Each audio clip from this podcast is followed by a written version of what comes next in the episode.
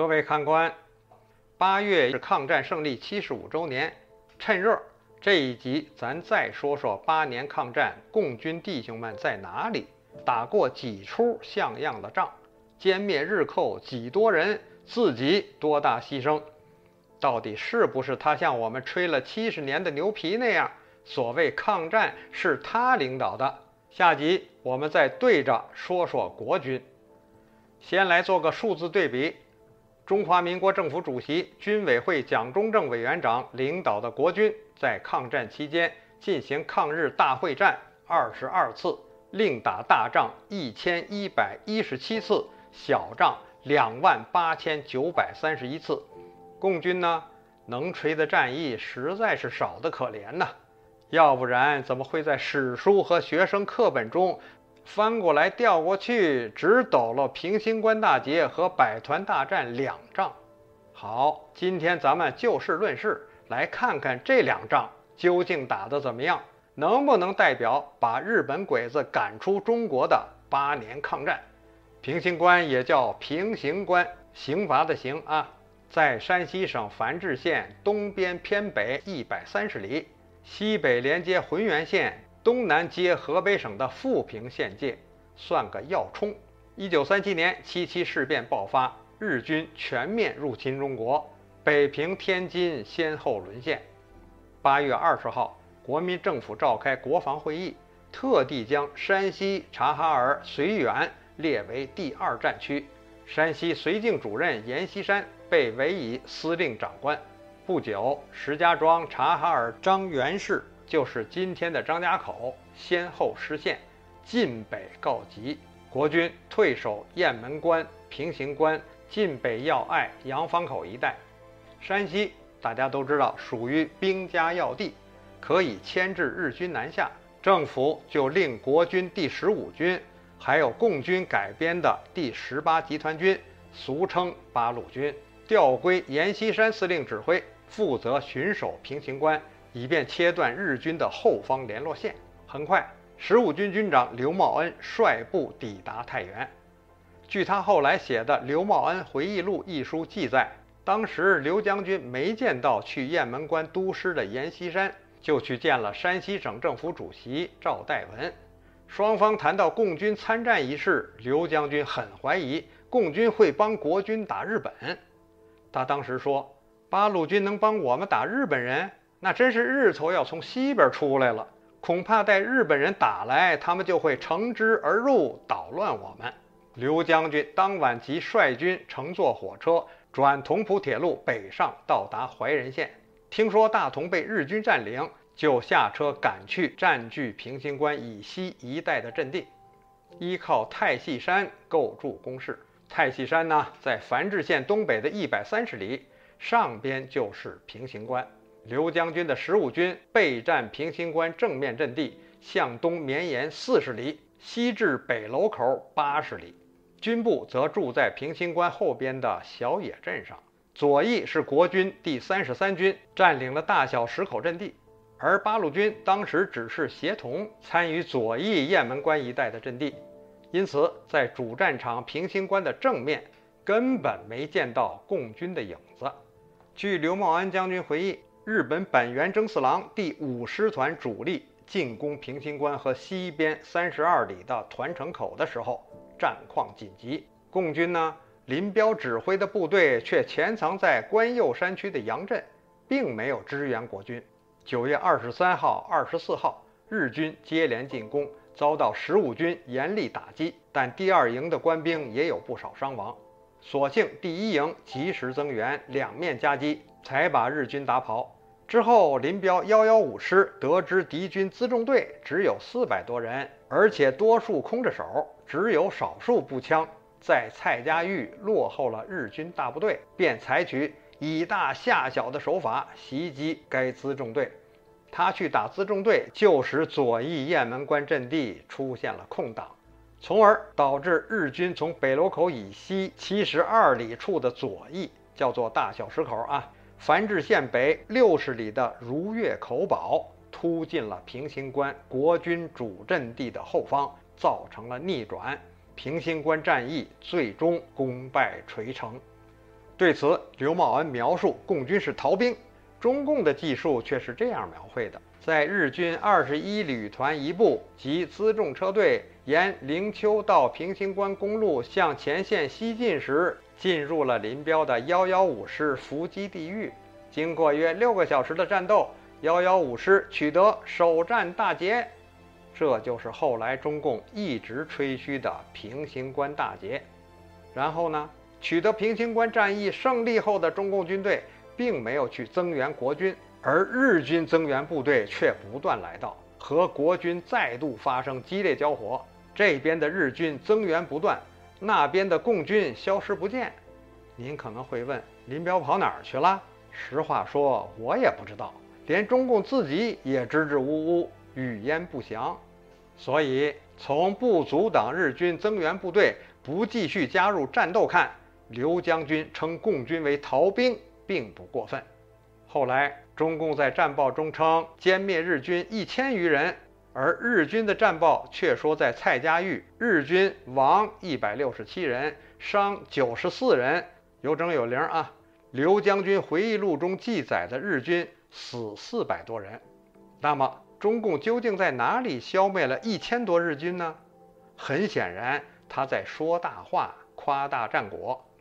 还有更可笑的，一九九二年聂荣臻离世，杨尚昆发悼词，居然称聂指挥了平型关战役，并取得了中国抗战以来的第一个大胜仗。因为什么呢？林彪一九七一年出逃坠机身亡啊，犯了背叛老毛的政治错误，中共历史都给改了，吹爆棚的平型关大捷指挥官林彪也就变成了一朵浮云。各位看官，烦劳一秒钟，点个赞，订个月啥的呗，谢了。回来再说说中共吹嘘的剩下的那场战役——百团大战。一九四零年八月，驻守在山西武乡县王家峪的八路军，没有得到国民政府军蒋委员长、第二战区阎锡山司令长官的作战命令，便由时任八路军副总指挥的彭德怀发动。指挥一二零师、一二九师晋察冀部队开打。老毛原本批了二十二个团参战，也定了此战以破坏华北日本占领军交通线、据点、矿山、封锁沟为主。开始时叫做正太路战役。八月二十号晚上八点打响。始料不及的是，随后来了很多没接到命令参战的团。一是山东、安徽延安的八路军团级部队加盟凑热闹；二是一九三七年后中共在日战区和华北根据地扩编的地方团，军饷和军火都不在国民政府供给名册内，枪支军服也是五花八门。第三也是更大量的是根本没军服，拿起枪组成军队，放下枪就是老百姓的民兵。这批人对日军袭扰压抑已久，一看开了战，没等八路军命令即加入战斗。这些人加入，导致战役规模迅速扩大，连延安的毛泽东也没料到，最终形成了约四十万人的一百零五个团参与的规模，因而更名为百团大战。战役哩哩啦啦打了三个半月，到十二月五号才结束。战斗结果呢？共军、国军、日军说法相差极大。为公平起见，分数如下：组织者彭德怀在自传中称，此役共消灭日伪军三万余人。八路军总部战后有个百团大战各阶段作战概述，说八路军毙伤日军一万两千六百四十五人，伪军五千一百五十三人。当年的十二月十号，又在另一篇《百团大战总结战记》中称，八路军毙伤日军两万零六百四十五人，伪军五千一百五十五人。这俩文件相隔没几天啊，日本人又多死了八千。国民政府军事委员会西安办公厅代主任熊斌，《百团大战的电报》说，思义敌伤亡三千左右。即伪军二千余，中共伤亡亦约三千余。最后看看日军记录，根据日军医疗部门内部极机密档案，与日本华北方面军内部机密资料研判，一九四零年八月至十二月，整个华北方面军共战死两千三百四十九人，战伤四千零四人。日军与国军的战报相近，与共军报的差三倍多。这三者哪家数字靠谱、接近事实？看官自有公论吧。不管打死了多少鬼子，按中国人的正常思维看，彭德怀主动打是好事儿吧？越多人开打不是越好吗？到现在战狼吴京不一直在喊“犯我中华者，虽远必诛”吗？鬼子都打到家里了，怎么打都爱国，对吧？再说，就算跟国军主战场没法比。这一打，至少让共军抗日没打零分吧，还留下一件能拿上台面、值得夸耀的战斗，是吧？看官，您又想简单了。共产党毛泽东可不是这么想的。话分两头，实际战果并不是像中共宣传的那样给予日军沉重的打击，反而是日军损失较小。聂荣臻、邓小平等人后来都在不同场合承认共军损失不小，因而开战后一度兴奋，致电彭德怀说：“百团大战真是令人兴奋，这样的战斗是否还可以组织一两次？”这是老毛发的电报。后来看到共军人地的大量损失，特别是发现国军何应钦总长也发来贺电，老毛醒过梦来了。开始痛批老彭冒进，不听他的谋略，什么呀？避免决战，不打消耗战，过早暴露军力和做不必要的牺牲。彭德怀后来也承认，当时有些蛮干，打百团大战是误以为日军要切断延安和西南的联系，没发现日本并没有以延安为主攻方向。按说认错就行了吧？共产党可没有这一说。十多年后，在庐山会议上，彭德怀再次遭到毛的批评，还说彭是执行投降主义路线的一大罪恶，称主动出击日军是帮了蒋介石。当时是共产党、国民党和日本人三国鼎立，我们就是要让国民党和日本人斗个你死我活，而我们从中发展壮大。一些同志认为，日本占地越少越好。后来才统一认识，让日本多占地才爱国，否则变成爱蒋介石的国了。各位看官，毛这一番话您听清了吧？中共到底是真抗日还是假抗日、真发展？老毛可说的是一清二楚。彭德怀也为此付出了代价。